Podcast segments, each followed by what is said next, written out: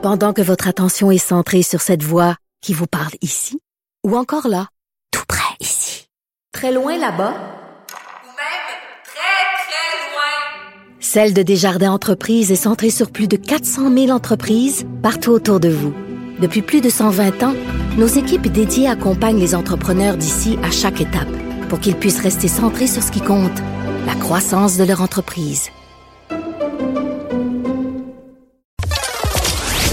Buzz de Vincent Dessureau. Alors, tu nous parles d'une camionnette, un bon vieux pick-up électrique euh, cette fois-ci, qui euh, quoi, qui, qui, qui rallie pas tout le monde? Ben non, tu l'as vu euh, en, et le, le, le fameux Cybertruck, le, le camion pick-up de Tesla, donc un camion un pick-up électrique, le premier en son genre. Euh, ce sera peut-être pas le premier mis en marché parce qu'on attend ça à fin 2021.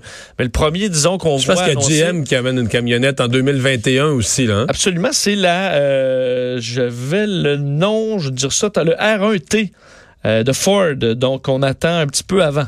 Ok. Euh, alors il y en aura mais mais, mais comme celui de- d'Elon Musk là, de, de Tesla, la forme, c'est assez. c'est audacieux. On se souvient qu'il en, Ça il y a ressemble à rien qu'on a déjà vu là. Il y a quelques semaines, il avait dit ceux qui dessinent des croquis de ce que ça, que notre pick-up devrait ressembler, là, vous êtes dans le champ, ce sera plutôt un style d'un véhicule blindé léger. Dans un véhicule blindé léger, à quoi ça peut bien ressembler? Certains faisaient des designs un peu militaires. Effectivement, il s'était pas trompé. On dirait un peu un véhicule blindé du futur. Euh, D'ailleurs, il est blindé parce que les panneaux euh, sont faits d'un un alliage d'acier inoxydable ultra résistant. Euh, qui euh, a été testé sur place, même à coup de masse. En fait, il a fait deux tests de solidité sur place, puis il y a eu du succès dans un sur deux. Euh, La note de 50% ce qui n'est pas la note de passage en général. Parce que le coup de masse sur la porte, c'était parfait. Il n'y avait aucune bosse, rien. pas une égratignure, alors que sur la porte traditionnelle de Ah, foncer la porte. eu- un coup de masse de 10 livres là, sur la porte, t'aurais eu toute une poque. Effectivement. Mais il a voulu montrer aussi que les vitres étaient incassables, euh, même à avec une arme à feu à 9 mm, pistolet 9 mm.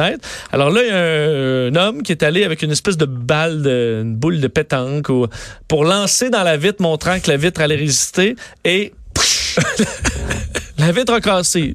La Ça, balle a c'est pas... moi- ça, c'est moyen. Ça, c'est moyen. On voit qu'Elon Musk est un peu mal à l'aise, essaie d'en rire, mais elle dit, ah, ben, au moins, ça n'a pas traversé, ce qui est quand même le cas. Non, mais, Mais- la vitre est toute pétée. La vitre est pétée. Et on, là, on dit, ah, bon, on va le faire sur l'autre vitre à côté. Refait le test, mais en lançant la balle. Un peu moins fort. lentement.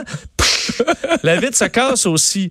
Sauf que ça, c'est au début. Là. Alors là, Elon Musk doit se placer devant son truck tout pété pour, pour annoncer à quel point c'est extraordinaire. C'est un peu gênant. Fait Cette que toute la conférence de presse se fait devant un truck qui a les vitres cassées. qui est en- sérieusement endommagé. Alors, euh, ça, puis je l'imagine, c'est-à-dire, dans ce cas, c'est que, hey, il me semble, on l'a testé ça, puis ça résistait. Je peux pas croire qu'ils l'ont pas testé euh, plein de fois. Mais bon. Euh, donc, aura les capacités euh, de, de, de, de- pour traîner ou pour euh, emporter des, des charges autant qu'un F-150, ce genre, puisqu'il compare beaucoup à F-150, une référence, un peu plus. Et surtout, tu ajoutes à ça 0-100 en 3 secondes.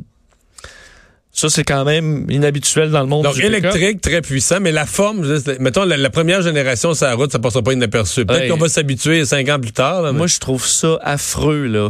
J'aime pas ça. J'aime, j'aime Tesla. euh, j'aime l'innovation, les prototypes. Je trouve ça horrible. Mais je- je- j'en ai vu quelques-uns qui haïssaient pas ça. Mais 40 000 américains, le petit modèle 400 km d'autonomie, le gros modèle 70 000, 800 km d'autonomie, puisque on s'entend le prix sur un chantier là dans le nord avec ton pick-up, t'as plus de batterie, mais 700 km, 800 km. 800 km. C'est beaucoup, C'est beaucoup.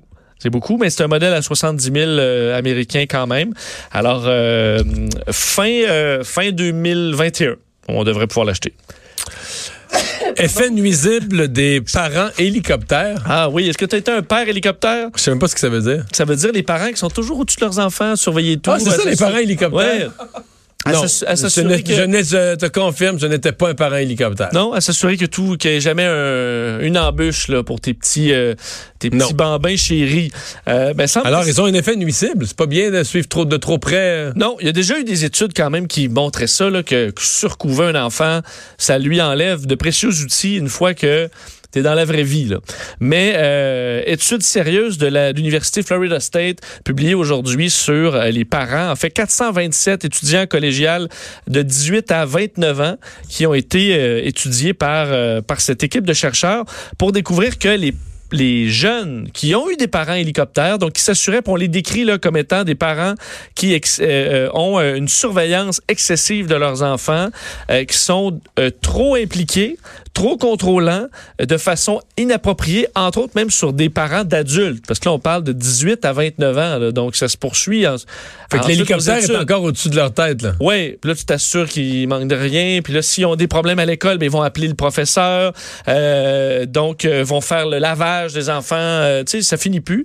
S'assurer qu'il n'y a aucune embûche. Et ce que ça fait, semble-t-il, selon les études, c'est que les parents, euh, les enfants rendus donc à l'âge adulte ont d'un plus de burn-out même au niveau des études, des burn-out, et euh, une difficulté à faire la transition à la vraie vie adulte.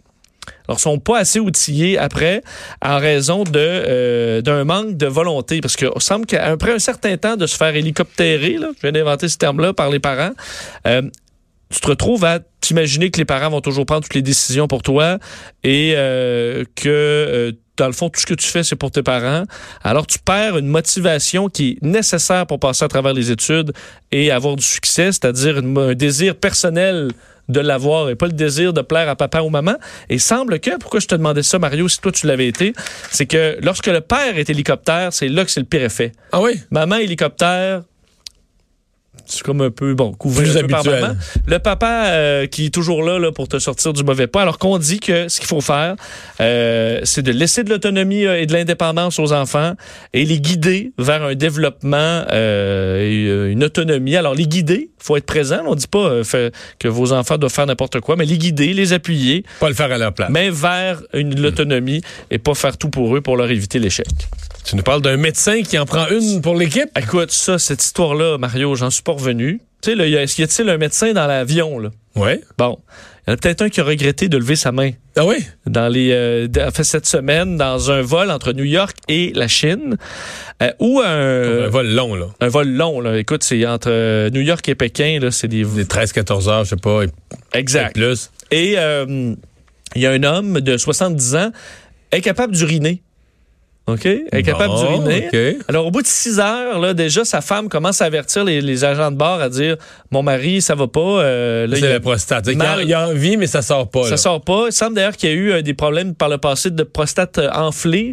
Alors, ça se retrouve à bloquer un peu les, les- les canaux. Ça peut paraître banal, mais ça ne l'est pas sur un vol de 15-16 heures parce que à un moment donné, ta vessie va rompre. là. Tes reins vont être atteints. Ça peut être une, un danger de mort. Alors, euh, C'est correct, on comprend. C'est pas pas nécessaire qu'on Bon, s'évanouisse. je comprends. Et là, le, euh, on a demandé est-ce qu'il y a des médecins euh, dans, euh, dans, dans, dans, dans la- l'appareil? Et il y en avait effectivement deux, euh, des, chi- des chirurgiens vasculaires. Alors quand même des euh, deux médecins de pointe qui lui ont fait euh, une, euh, un cathéter maison. Enfin, ont improvisé un cathéter Voyons. avec un tuyau de... de masque D'oxygène. à oxygène, avec un tuyau, Ah, ouais. une aiguille de- qu'on a trouvé dans un euh, des, euh, des étui pour euh, les premiers soins, euh, du, euh, du papier collant, euh, différents tout ce qu'on pouvait trouver, ils ont patenté ça, quand même des gens très habiles. Le problème, c'est qu'une fois le cathéter installé, l'urine ne sortait pas, manque de pression, entre autres même en altitude, il y a moins de pression, ça aide pas, manque de place. Alors, pour sauver la vie, et pour empêcher que l'avion ait besoin de retourner aux États-Unis euh, pour les, les 400-500 passagers, le, le médecin de 55 ans, Dr Zhang, a pris son courage à deux mains Comme et a paille, là. pompé dans sa bouche. et pas juste, tu sais, des fois, tu, euh, pour euh, siphonner du gaz, tu prends un petit, tu un coup, puis tu le vides après, puis ça part.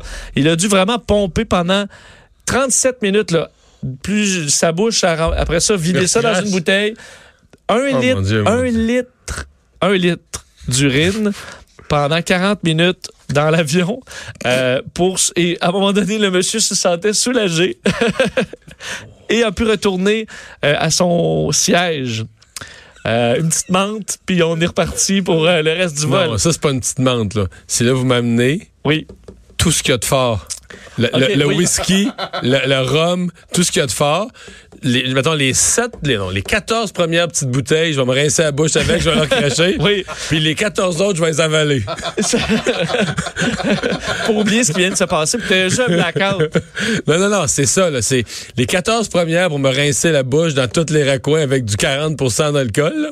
Mais pour sauver un monsieur, là, Ben, J'ai toute l'admiration. Je te dis Oui. ce que je ferais après. Là. Oui. Ben, je te dis pas que je l'aurais fait. Ben, c'est mais c'est ça. Mais surtout, moi, j'imaginais, mettons, trois heures plus tard, là, tu te fais rappeler le médecin, puis le monsieur, il dit, hey, là, j'ai vraiment envie. Puis là, tu fais, mais c'est quoi ça? J'ai bu trois, quatre bières. tu sais, le monsieur, il s'est mis sa bière, là, puis il a Ouais. encore envie, en piste j'ai compris. Là, si vous auriez peut-être pu vous en passer, là, bon, venez-vous-en. Alors, euh, mais honnêtement, tu sais, on donne le prix Nobel de médecine pour de la recherche, là. Mais moi, je pense que le prix Nobel de la médecine devrait aller pour l'an prochain Un prix Nobel aux opérations. à Dr Zang pour avoir bu un litre d'urine pour sauver un monsieur. Puis qui recrachait à mesure. Ouais, il recrachait dans une petite bouteille. Il y a une vidéo de ça, j'ai vu. Oui, il y a une vidéo. Ouais, il y a une vidéo de ça. Parce que moi, quand t'as commencé l'histoire, je pensais que c'était juste pour partir. Là.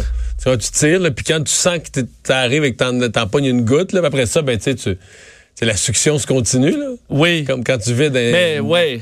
Non, mais c'est ça, c'est pas ça. c'est pas de même. Chaque, chaque goutte est... Mais euh, on me faisait remarquer ce, ce midi que...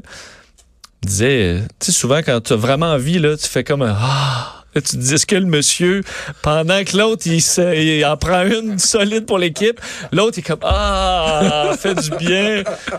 C'est vraiment, que tu vois, pour ça, chapeau à ce monsieur-là. J'espère qu'on va lui donner son vol gratuit chez euh, South China euh, Airlines. Merci, Vincent.